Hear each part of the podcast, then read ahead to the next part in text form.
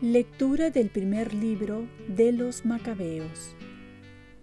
En aquellos días, Judas y sus hermanos propusieron, Ahora que hemos vencido a nuestros enemigos, subamos a purificar y consagrar el templo. Se reunió todo el ejército y subieron al monte Sión. El año 148, el día 25 del mes noveno, que es el de Casleú. Todos madrugaron para ofrecer un sacrificio, según la ley, en el nuevo altar de los holocaustos recién construido. En el aniversario del día en que lo habían profanado los gentiles, lo volvieron a consagrar, cantando himnos y tocando cítaras, laudes y platillos. Todo el pueblo se postró en tierra, adorando y alabando a Dios, que les había dado el triunfo. Durante ocho días celebraron la consagración ofreciendo con júbilo holocaustos y sacrificios de comunión y de alabanza. Decoraron la fachada del templo con coronas de oro y pequeños escudos. Consagraron también el portal y las dependencias poniéndoles puertas. El pueblo entero celebró una gran fiesta que canceló la profanación de los gentiles. Judas con sus hermanos y toda la asamblea de Israel determinó que se conmemorará anualmente la nueva consagración del altar con solemnes festejos durante ocho días a partir del 25 del mes de Casleú. Palabra de Dios. Salmo responsorial. Alabamos, Señor, tu nombre glorioso. Bendito eres, Señor, Dios de nuestro Padre Israel, por los siglos de los siglos. Alabamos, Señor, tu nombre glorioso. Tuyos son, Señor, la grandeza y el poder, la gloria, el esplendor, la majestad porque tuyo es cuanto hay en cielo y tierra. Alabamos, Señor, tu nombre glorioso. Tú eres Rey y soberano de todo, de ti viene la riqueza y la gloria. Alabamos, Señor, tu nombre glorioso.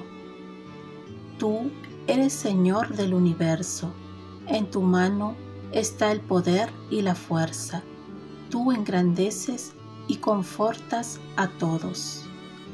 Alabamos, Señor, tu nombre glorioso. Lectura del Santo Evangelio según San Lucas.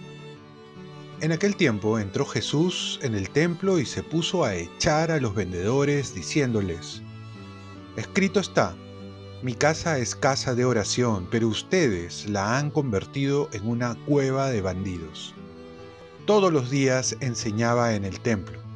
Los sumos sacerdotes, los escribas y los notables del pueblo intentaban quitarlo de en medio, pero se dieron cuenta de que no podían hacer nada porque el pueblo entero estaba pendiente de sus labios. Palabra del Señor. Paz y bien. Los templos han abierto para estar a los pies de Jesús sacramentado Dios se ha ido revelando pedagógicamente en el transcurso de la historia. Podemos ver que en el Antiguo Testamento se manifiesta por medio del arca de la alianza, que ha de ser llevada a la tierra prometida. Luego se manifiesta en el templo de Jerusalén. Va a decir, mi nombre será invocado ahí. Pero todo esto nos preparaba para la manifestación en la presencia divina humana de Cristo. Siendo Dios, se hace hombre. Y aquí es la revelación última y definitiva. En cuanto a la oración, es verdad que también dice Jesús, donde hay dos o más reunidos en mi nombre, ahí estaré. Y San Juan Crisóstomo añade, Dios no tiene preferencias de lugares, desea una sola cosa de nosotros, un alma fervorosa y modesta. Jesús también manifiesta que el templo es una casa de oración. A pesar que la oración se tiene que realizar en todo momento y en cualquier lugar, es mucho mejor hacerlo en un lugar propicio como es el templo, donde encontramos la presencia real de Cristo en el sagrario, o muchas veces expuesto en la adoración en el Santísimo. En el templo, las imágenes, el clima de oración, la presencia de paz nos lleva más fácilmente a entrar en la oración. Además, si el Señor nos inspira el perdón, el confesarse, podemos acudir al sacramento. O también si nos inspira a acudir a un asesor espiritual, puede ir a buscar un sacerdote. Y ahora que se han abierto los templos, con mayor razón podemos ir a orar, visitar a Jesús sacramentado y encontrar la paz que tanto necesitamos. Oremos. Virgen María, ayúdame a que mi vida sea una oración constante y que visite más seguido a Jesús sacramentado, que muchas veces está olvidado en los templos. Ofrezcamos nuestro día. Dios Padre nuestro, yo te ofrezco toda mi jornada en unión con el corazón de tu Hijo Jesucristo, que siga ofreciéndose a ti en la Eucaristía para la salvación del mundo. Que el Espíritu Santo sea mi guía y mi fuerza en este día para ser testigo de tu amor. Con María, la Madre del Señor y de la Iglesia, te pido por las intenciones del Papa con San José Obrero te encomiendo mi trabajo y mis actividades de hoy, para que se haga en mí tu voluntad.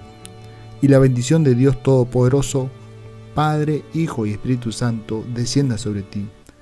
Cuenta con mis oraciones que yo cuento con las tuyas y que tengas un santo día.